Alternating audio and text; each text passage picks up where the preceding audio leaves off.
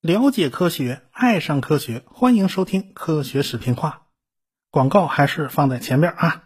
达尔文的战争的视频版呢出了第一季，这是一个付费节目，大家呢可以去我们的自留地，也就是科学声音的小程序里面看啊。在小程序里边呢是没有中间商赚差价的啊，这样你好我好大家都很好啊。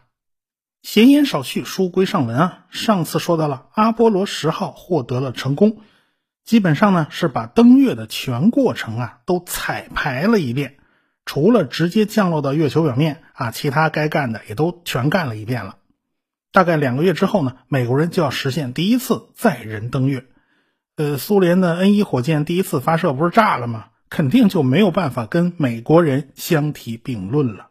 苏联人呢还在着急忙慌的准备新火箭呢。苏联人在一九六九年已经连续发射了好几颗无人的月球探测器，可惜啊，全都以失败告终了。那年苏联真是比较的霉，发射了十四颗探测器，有十一颗是不成功的。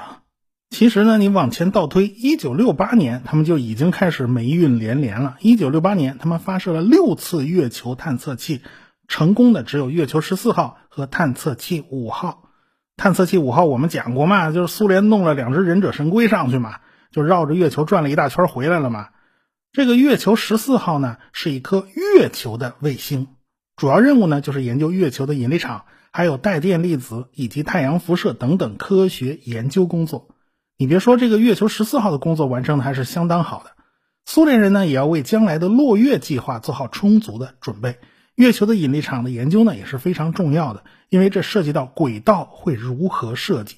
因为探测器是要降落在月球表面的，稍微有点偏差呢，可能就要撞上。月球呢也不是一个均匀的球体，月球呢有一个高密度的核心，但是这个核心呢它是偏心的，它并不在几何中心上。而且呢，月球上也有一些地方的重力啊是异常的，在这个地区的重力加速度就稍微大了那么一点点。质量异常其实并不新鲜，比如说这儿要有一座山，这座山肯定会形成引力啊，这就是一个不均匀的现象。要么呢这儿有一个很深的峡谷，那很深的峡谷不就等于刨掉一块吗？还有有的地方看着平淡无奇，但是它重力就是大一块，因为它这个地方的构成岩石的密度就会比较大，所以这种复杂情况呢都要一一探明清楚才可以。一九六九年一月份的时候，苏联人倒是迎来了开门红啊。发去金星的两颗探测器倒是成功了，他俩成功的释放了着陆探测器。这两个探测器呢，在温度压力都极高的金星大气环境之中啊，居然能连停五十分钟，啊，居然挺过来了，而且还向地球发送了信号，已经算是一个非常了不起的成就了。呃，相反，苏联发到火星的探测器反而是一个比一个倒霉，着陆火星的探测器发送信号仅仅十几秒就坏了。哎呀，苏联人也纳闷啊，金星上那么恶劣的条件呐，那大江大浪都过来了，怎么到火星这个小阴沟里还翻船呢？嗯，没错，火星就是让苏联和俄罗斯人都痛不欲生的一个星球。相反呐，美国人在探测火星方面那手气是出奇的顺呐。到现在为止呢，我们有关金星的知识都是苏联的探测器带回来的。有关火星的知识，主要是靠美国人的探测器带回来的。呃，这两个超级大国当时呢是各有一个山头啊，倒也算是分庭抗礼。有关太阳系的行星探测器呢，以后我们单开专辑去讲啊。这时候是一个非常庞大的家族。一九六九年一月份，苏联人不是来了个开门红呢？然后呢，苏联人的好运气也就到头了，后面就是一连串的失败了。一月份和二月份，他们发射了两颗月球探测器，结果全都玩完了。几天以后，二月二十一号，就是著名的 N 一火箭第一次发射试验，当然呢，也是以惨败告终啊。那次火箭呢是在高空出事儿，掉嘛掉在几十公里之外，发射场呢还算没事儿啊，这后边就没有这么幸运了。那美国人当然就比较 happy 啦，这个美国人阿波罗九号成功了，十号也成功了。而且在此期间啊，搂草打兔子，他们还什么都没耽误，还发射了探测火星的水手六号和七号这俩火星探测器啊，也成功了。苏联人当然就压力山大呀。他们也知道 N 一火箭是肯定不可能赶在阿波罗十一号之前玩什么载人登月的，因为这火箭炸不炸还两说着呢，反正别提载人登月了。所以呢，苏联人就开始想后手啊，得想个补救方案。一个可行的方案呢，就是把无人探月项目的进度给它提前，哎，把它重要性拉升，哎，最好呢是能抢在美国人登月之前，先把无人探测器送到月球表面，然后咱抓取样品飞回地球，这样的话呢，也算能够保住面子。这个无人探测器的计划呢，就相对非常务实，要求也不高，质子号火箭就可以满足要求了。为此，苏联的拉沃切金设计局呢，就设计了月球十五号探测器。这个探测器的目标呢，就是飞到月球表面啊，咱抓上一把土，抓上一把沙子，呃，然后咱见好就收，咱就收兵了。尽管如此呢，无人操控下登月的难度其实也不小，只是呢，这帮人呢，心理压力没有载人那么重就是了。美国人呢，是计划由宇航员去月球表面采集样本。宇航员那是全自动的，你高能高度智能化呀，你压根儿不用担心他会不会去捡石头抓沙子，是吧？这苏联人呢，就只能靠地面遥控器自己去做，这方面呢就需要有很多考虑。所以这个探测器除了不载人，省去了大量的生命维持设备以外呢，这月球探测器的这个工作流程啊，其实和阿波罗登月舱呢它差不多。其实呢，这个月球十五号探测器它也分为上升段。和下降段啊，也得有四个腿儿，这长得跟登月飞船其实差不了太多。下降段呢，也需要一个深度可变推力的发动机，也就是说，需要用这个发动机来实现减速、实现落月、实现月球表面的软着陆啊。苏联人在发动机方面的技术功底子非常深厚，问题呢自然也不大。上升段呢，不需要载人，也就不需要像登月舱搞得那么大。但是像这个上升段的外形啊，它长得实在是太猥琐了一点中间一个圆柱体，两边挂两个圆球，你说像什么样子嘛？怎么看怎么别扭。其实你再仔细一看，那个底座，那底座也是由四个圆球构成的啊。这四个圆球拼在一起，长了四条腿啊。这因为圆球结构嘛，就是装燃料比较方便，而且结构强度也比较比较合算啊。当然，这个外观长得就猥琐一点，就不太好看。这个探测器呢，在下降段还带了一个打洞的钻杆，能够扎进月球表面三十五厘米，可以在月球表面实现取样，然后存放到上升段，然后上升段独立返回地球。这就和阿波罗登月舱就有点不一样了，因为上升段呢，最后呢要自己进入环绕地球的轨道，然后把一个返回舱给扔回来啊。这个这方案呢，看上去还不错啊，这的确只是一个小目标啊。但折腾起来也可谓是一波三折。美国进行阿波罗十号任务的这个时间段，还顺手就发了水手六号和水手七号，可见发射密度非常高。苏联人的火星探测器和月球探测器全失败了。呃，但是苏联人倒是一贯保密，这些事儿呢，他未必希望让公众去了解。但是月球十五号，苏联人倒是选择了完全公开，几乎呢，呃，就和阿波罗十一号。啊，是同一时间执行登月任务啊，几乎就时间上撞了车。苏联人盘算着啊，要抢在美国的阿波罗十一号之前登月。美国人呢也吓了一跳，听到这个消息以后，美国人倒是吓了一跳。他们倒不怕苏联人在技术上超过他们，美国人对自己还是有信心的，因为一个无人登月的装置和有人登月啊，那是不可同日而语的。他们怕这两个飞船啊，什么什么探测器啊，万一撞上怎么办呢？这毕竟时间离得太近了，所以呢，他们得找苏联人问问呐，你们这个轨道到底怎么样啊？什么到底什么数据参数啊？那这事儿到底找谁问呢？你总得有个人去联系呀。那刚好美国的白宫和苏联的克里姆林宫之间建立了一条热线电话，这事儿呢，咱打个电话问问再说。啊，这倒是这条热线第一次发挥了重大作用。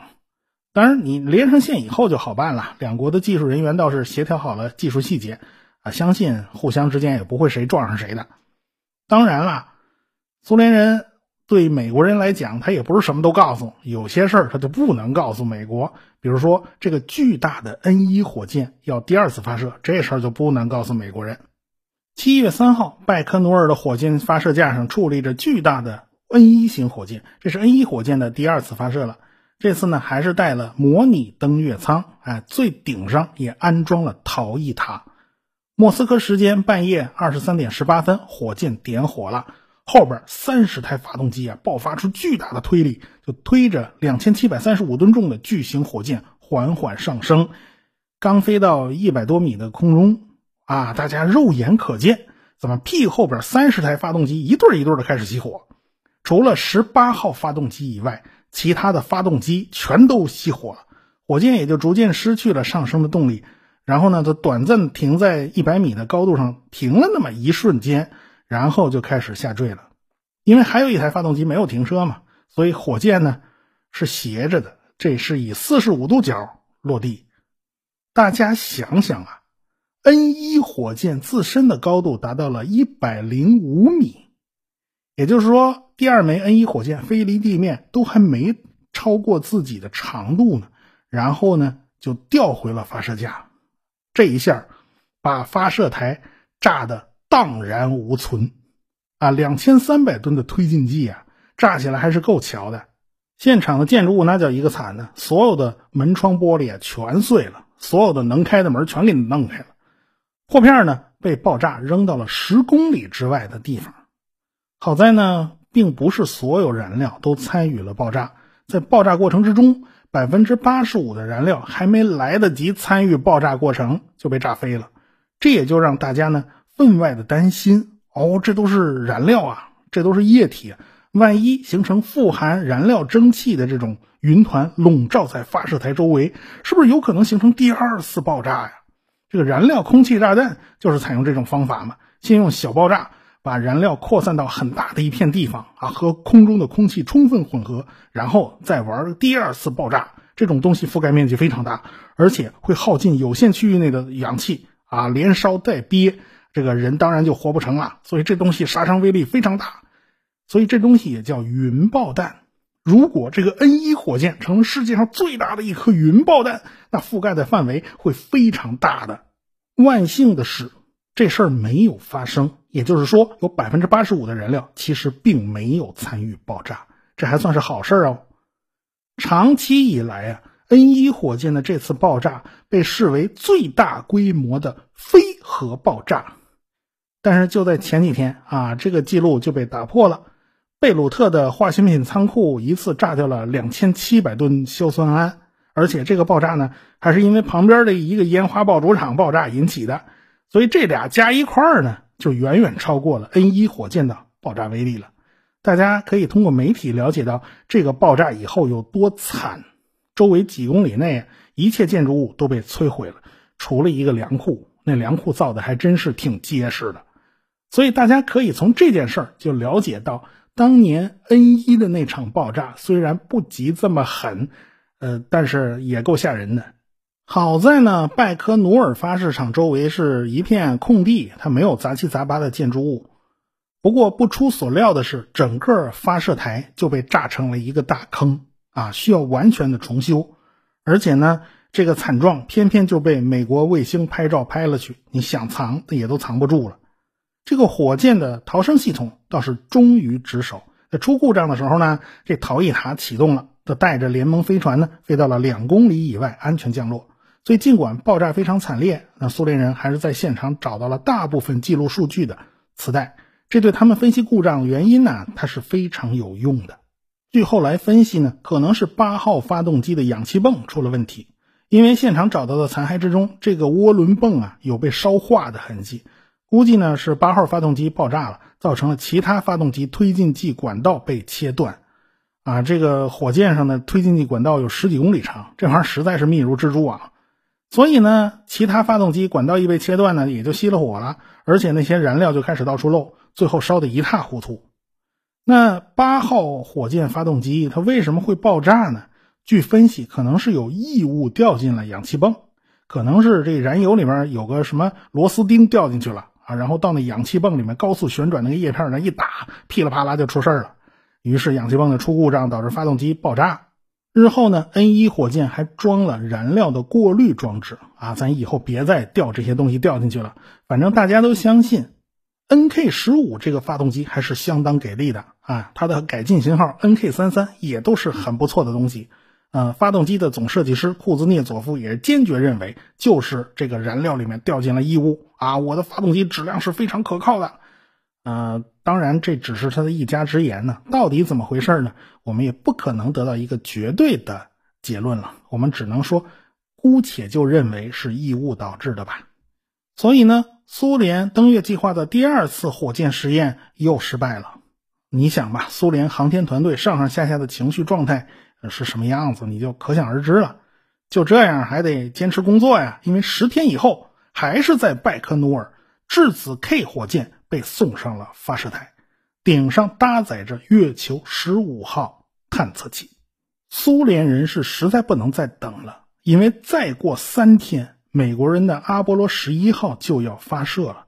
可以预见，全世界的目光都会被吸引过去，谁还关注你苏联的月球十五号呢？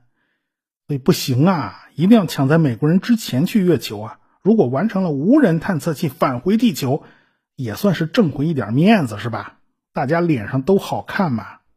质子号火箭呢是在凌晨发射的，临发射之前呢，因为超重了，这工程师不就不得不着急忙慌的又拆掉了两个无线电发射机。这本来有三台，现在就剩下哥一个了啊！那就一旦出问题就没得补救了。当然这没办法，谁叫你超重呢？火箭这次呢倒是没有出毛病，把探测器送进了环绕地球的轨道，然后绕过地球以后，哎，开发动机再一次加速，把月球十五号送到了去月球的轨道上。这途中啊，地面控制人员就开始第一次修正轨道。就在他们着急忙慌的修正轨道的时候，美国佛罗里达州的卡纳维拉尔角。尼尔·阿姆斯特朗和巴兹·奥尔德林以及柯林斯就坐进了阿波罗十一号的座舱里。就在上午的九点三十二分，火箭点火起飞，在万众瞩目之下，这三名宇航员乘坐土星五号火箭升上了太空，开始了创造历史的传奇旅程。在现场啊，简直是人山人海啊！啊，刚好在卡纳维拉尔角呢，它地形还比较开阔。周围聚集了一百万的观众啊！这副总统阿格纽和前总统林登·约翰逊两口子都到现场来观看了。哎，在家看电视直播的能有五亿多人，这又一次创下历史记录了。美国总统尼克松在他的椭圆形办公室里面也收看了直播。这叫前人栽树，后人乘凉啊！美国的航天事业是从艾森豪威尔时代就开始快马加鞭了，经过肯尼迪总统的大力推动。林登·约翰逊总统做了很多的努力和工作，到了尼克松时期，终于登上了巅峰啊！所以这尼克松刚好就是个摘桃子的。美国宇航局 NASA 迎来了自己的高光时刻呀！十二分钟以后，土星五号的前两级就烧光了，第三级带着飞船和登月舱进入了环绕地球的轨道。环绕地球一圈半以后，发动机点火，飞船踏上了去往月球的旅途。苏联的地面控制人员呢，他们已经知道阿波罗十一号发射了，他们呢还在手忙脚乱的为月球十五号探测器操心呢。美苏双方在太空的争霸已经进入了白热化的境地了。现在苏联已经成了弱势的一方了。地面监控人员发现呐，探测器的那个火箭燃料啊，温度有点异常，有点偏高。地面上的人他也没有办法呀，啊，他又不能过去给扇风凉快凉快，他只能调整探测器的姿态。尽量避免那个燃料罐那一面晒太阳啊，这样温度呢就能低一点。要不然你还能怎么办呢？两天以后，探测器在绕道月球背后开始制动点火。七月十一号，月球十五号就进入了环绕月球运行的轨道啊。至此为止，苏联人的计划还是蛮顺利的。不过呢，后面才是。重头戏，这探测器又不能直接照着月球就降下去，那那必须降低轨道高度，咱一点点来。原计划呢是十八号、十九号花两天时间调整两次轨道，然后呢把这个探测器调整到降落的状态。但是苏联人显然就低估了月球的复杂性，月球不是一个均匀的球体，引力它也不是均匀的。苏联原定的着陆地点威海地区，它本身是个异常区。威海这个地方呢，呃，离美国预定的那个静海其实不太远，大概有个几百公里的距离。这几百公里对航天器来讲呢不算事儿啊。这里呢也是一片撞击平原，周围呢是高耸的环形山，中间有一大片比较平坦的地方。说白了，就是当初啊火山熔岩在这里到处流淌，这儿变成了一个巨型的熔岩湖。然后呢，这地方逐渐冷却下来了。既然如此嘛，表面当然就特别的平坦。不过呢，一九六八年，美国有五个探测器啊，在这儿探测到了一个重力非常高的地区。以前呢，苏联的月球九号和月球十三号曾经在月亮上实现过软着陆，不过当时软着陆的地点是在风暴洋，而不是在威海。风暴洋那个地方恰好没有引力异常现象，也就是苏联人他没经历过这种事儿。有些地方你看着不显山不漏水，也没有高山也没有峡谷，地面好像也很平坦，感觉这个地方应该是很均匀的，但是。拿那个卫星一测量，就发现好像引力怎么略微大了一点那也就说明这地下实际上是有问题的，有高密度的物质存在。这种地下有高密度物质存在的这种特性啊，就是所谓的质量流。苏联人呢，到这会儿才发现啊，探测器要变轨修正轨道比预计的要复杂。过去呢，远远的环绕啊，这倒也没太大问题。现在要着陆月球了，这贴的特别近了，这麻烦就来了。地面和探测器之间的数据通信就变得非常频繁。看到这一大堆数据啊，苏联的地面控制人员顿时就觉得一个头两个大了。他们搞了一大堆的微操作，一直到二十号，他们才基本调整好了轨道。月球十五号进入了远地点一百一十公里、近地点只有十六公里的这个椭圆轨道。下一步就是要确定一下着陆点的地形地貌。啊，这事儿还得花上地面人员十几个小时时间，毕竟啊，这东西它是个无人飞船，它比不得有人驾驶的阿波罗十一号登月舱啊，啊，这个而且呢，你降下去还要花时间，所以这是肯定来不及的。原计划呢，苏联人计计划就是阿姆斯特朗和奥尔德林登月的时候呢，这个月球十五号差不多也能在威海完成软着陆。至多也就是晚上两个钟头，了不起了。现在看来啊，别说两个钟头，你二十个钟头你都做不到了，因为现在阿姆斯特朗和奥尔德林已经坐进了登月舱了。呃，咱们下次再说。科学声音。